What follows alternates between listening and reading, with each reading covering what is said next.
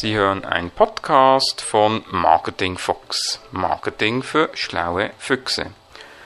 Ja, hallo, herzlich willkommen zum sechsten Teil mündliche Prüfungsvorbereitung im Fach Public Relation.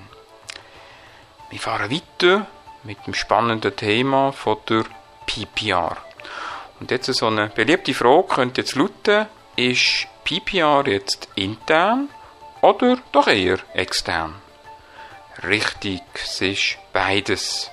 Es muss nämlich das Ziel sein, dass die eigenen Mitarbeiter einerseits unser Produkt natürlich kennen, dass sie es auch gut finden und dass sie natürlich dazu können stehen. Gegen aussen möchten wir natürlich mit unserem Produkt möglichst viel Vertrauen und aber auch Sympathie gewinnen. Jetzt, was für eine Rolle spielt Media bei der PPR? Sehr wichtige, weil Presse soll unseren Bericht möglichst gratis veröffentlichen oder im redaktionellen Teil erscheinen lassen. Jetzt, wo würdet ihr PPR im Unternehmen eingliedern? Idealerweise ist es im Marketing, nämlich auf der gleichen Stufe wie die Werbung, der Verkauf, VF oder Sponsoring. Ja, und warum denn?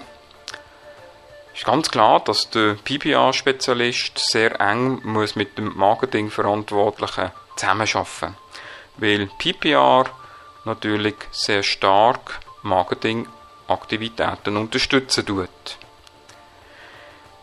Jetzt nennen doch ein paar PPR-Grundsätze. Eins wäre sicher, dass wir dem Leser möchten einen Dienst erweisen dann aber auch den Medienschaffenden, dann, dass wir auf die richtige Verhältnismäßigkeit achten zwischen Botschaft und Übermittlungsform, dass wir möglichst Produktinformationen in publikations- und lesefreundlichen Zusammenhängen können einbetten dass wir aber auch PPR als langfristige Aufgabe anpacken und natürlich nach Möglichkeit mit langfristigen Mitteln dient versuchen zu lösen. So, was sind denn jetzt überhaupt Ziele von der PPR? Da können wir fünf nennen. Das erste ist einmal sicher Bekanntheit vom Produkt steigern. Dann das zweite, Produktwissen vertiefen, aber auch festigen. Drittens, Produktimage verbessern. Viertens, Kundenbindung festigen. Und fünftens, nämlich das langfristige Ziel, Absatzsteigerung und aber auch Absatzsicherung. Jetzt, was sind Gefahren von PPR? Da kann sein, dass wir einen geringeren Neuigkeitswert haben, dadurch natürlich ein geringes Interesse bewirken, dass es versteckte Werbung ist, dass wir äh, in einen Inseratendruck gelangen dient und dass wir eine mäßige Glaubwürdigkeit haben. Jetzt was für Mittel kennen ihr von der PPR? Da haben wir Pressekonferenz, wir haben wichtige News in Form von schriftlichen Pressedokumentationen, wir haben aber auch Pressemitteilungen, wir haben Bildmitteilungen mit Legenden, Fachartikel, Fachreportagen, Messebericht, Interviews, dann Produktinformationsbulletin und Kundenzeitung oder aber auch Kundenzeitschrift. So, wir kommen zu einem ganz wichtigen Teil, nämlich zu der Krise-PR oder auch Konflikt-PR. Und da müsst ihr innerlich jubeln, wenn die Frage kommt, wie sieht denn jetzt überhaupt so ein Krisen-PR-Konzept aus? Jubeln in dem Sinn, weil ihr das natürlich aus dem FF könnt. Wir haben innerhalb von einem Konzept mit der Ausgangslage, wo wir anfangen dient. Dann haben wir Grundsätze. Und bei den Grundsätzen geht es eigentlich darum, dass wir die Information eigentlich in der Krisenlage grundsätzlich die Aufgabe von der Geschäftsleitung beinhalten tut, dass wir aber auch für Delegationen kann sorgen für so einen PR-Verantwortlichen. Und da sind Grundsätze, dass man schnell reagieren dient, die ganze Sachlage ernst nehmen und dass man sehr schnell Verbündete suchen dient. So, wie gehen wir jetzt idealerweise vor? Der erste und der wichtigste Punkt ist, dass wir Ruhe bewahren. Der zweite Punkt ist, dass wir einen Krisenstab einberufen oder bilden. Vielfach ist das natürlich schon bereits vorgesehen und was da wichtig ist, dass wir Kompetenzen festlegen. Und der dritte Punkt ist, dass wir innerhalb vom Krisenstab einen Verantwortlichen bestimmen, der für die interne und aber auch externe Kommunikation sorgen tut. Dann schauen wir, dass wir einen erfahrenen externen Berater beiziehen, dass wir vor allem beim fünften Punkt darauf achten, zuerst intern kommunizieren, bevor wir das extern machen dient, dass wir Pressekonferenzen, Medienauftritte sorgfältig vorbereiten. Sechster Punkt, dass wir uns nicht drängen dient von unbestätigten Fakten oder eben uns zu Halbworten dient äußern. Siebtens, lieber etwas später, dafür glaubwürdiger und umfassender informieren.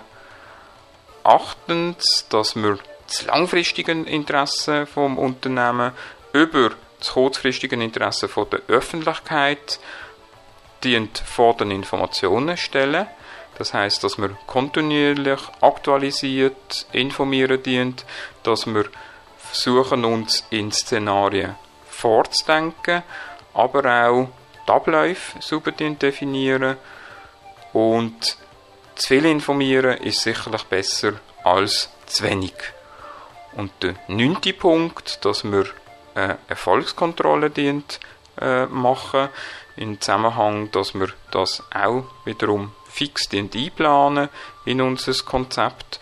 Also generell müssen wir dafür sorgen, dass wir das PR-Konzept im Krisenfall eigentlich nur von der, aus der Schublade können ziehen Jetzt, was sind die Ursachen von Krisen? Das können wirtschaftliche Situationen sein, das kann ein fehlerhaftes Produkt sein, können aber auch Markteinflüsse sein.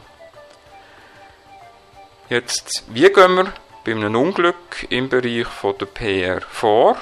Also, nochmal ganz kurz als Repetition, schauen, dass wir einen Krisenstab können einsetzen können, dass wir den Sachverhalt können abklären können, dann aber auch festlegen dient, wer informieren darf, eben mit einem Delegierten, dann die Betroffenen zuerst informieren, dann erst Teilnehmer vor Ort, dann, dass wir den Zeitpunkt vor einer Presseinformation dort festlegen und dass wir die ersten offiziellen Informationen dort aufbereiten. Nehmen wir mal an, Sie haben ein Imageproblem mit der Qualität von gewissen Produkten, die ihr produzieren. Jetzt, was machen wir da? Es ist sicherlich sinnvoll, wenn wir eine Expertenmeinung einholen, dass wir Testberichte veröffentlichen, dass wir redaktionelle Artikel verfassen. Dort hinweisen wir auf Probleme hinweisen, aber zeigen auch auf, wie wir das Problem beheben und ideal ist natürlich am Schluss, wenn wir eine Demonstration machen von unseren Qualitätsverbesserungen, beispielsweise am Tag von der offenen Türen. So, gehen wir noch zu der PR-Wirtschaft. Da müsst ihr sicherlich wissen, was wir für beispielsweise ein Medienauswertungsinstitut kennen dient. Nennen doch gerade mal eins. Liegt auf der Hand, beziehungsweise auf der Zunge. Da nennen wir am gescheitsten Argus der Presse. Jetzt was für Presseagenturen kennen ihr? Da ist einerseits die STS, die ihr könnt erwähnen Das ist die Schweizerische Depeschenagentur. Dann aber auch die AP, das ist die Associated Press in Bern.